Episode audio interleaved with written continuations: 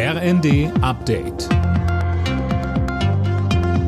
Stündlich neu. Auf den Punkt informiert. Ich bin Sönke Röhling. Guten Abend. Die Diskussion über die Gasumlage geht weiter. Nach der Verstaatlichung des Gasversorgers Uniper stellt jetzt auch SPD-Chef Klingbeil die Maßnahme in Frage. Im Bundestag hat auch die Union die Bundesregierung aufgefordert, die Gasumlage zu kippen. Tillmann Kuban von der CDU sagte. Ich frage mich manches Mal, wer will diese Umlage eigentlich in diesem Haus? Wer will diese Umlage eigentlich in Deutschland? Wenn Sie erklären, vorher den Leuten, Gas sei die Brücke in die Zukunft, sie sollen ihre alte Ölheizung rausschmeißen und belasten dann einseitig die Gaskunden, das ist keine solidarische Politik, die Sie da machen.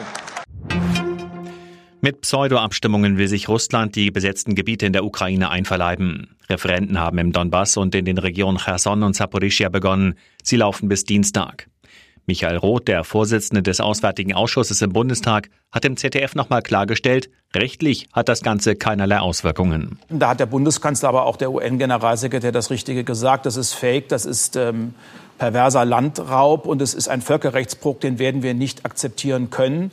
Und das heißt für mich, und das sind auch die Signale aus den Unterstützerstaaten der Ukraine. Wir werden unsere Unterstützung gerade jetzt auch im Winter konsequent fortsetzen. Wir lassen uns nicht einschüchtern. Die Angst vor einer weltweiten Rezession hat die Börsen auf Talfahrt geschickt. Der DAX verlor fast zwei Prozent. Auch an der Wall Street ging es deutlich abwärts. Zuletzt hatten mehrere Zentralbanken die Leitzinsen angehoben, um die Inflation zu dämpfen. Allerdings wird damit auch das Wirtschaftswachstum gebremst. Der Autozulieferer Continental hat offenbar über 15 Jahre hinweg Autokonzerne mit verunreinigten Teilen für Klimaanlagen beliefert.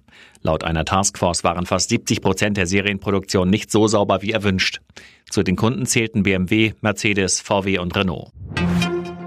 In der Nations League hat die deutsche Fußballnationalmannschaft mit 0 zu 1 gegen Ungarn verloren. Damit hat Ungarn den Gruppensieg vor Augen. Deutschland ist auf Platz 3 abgerutscht, weil Italien gleichzeitig mit 1 zu 0 gegen England gewonnen hat. Alle Nachrichten auf rnd.de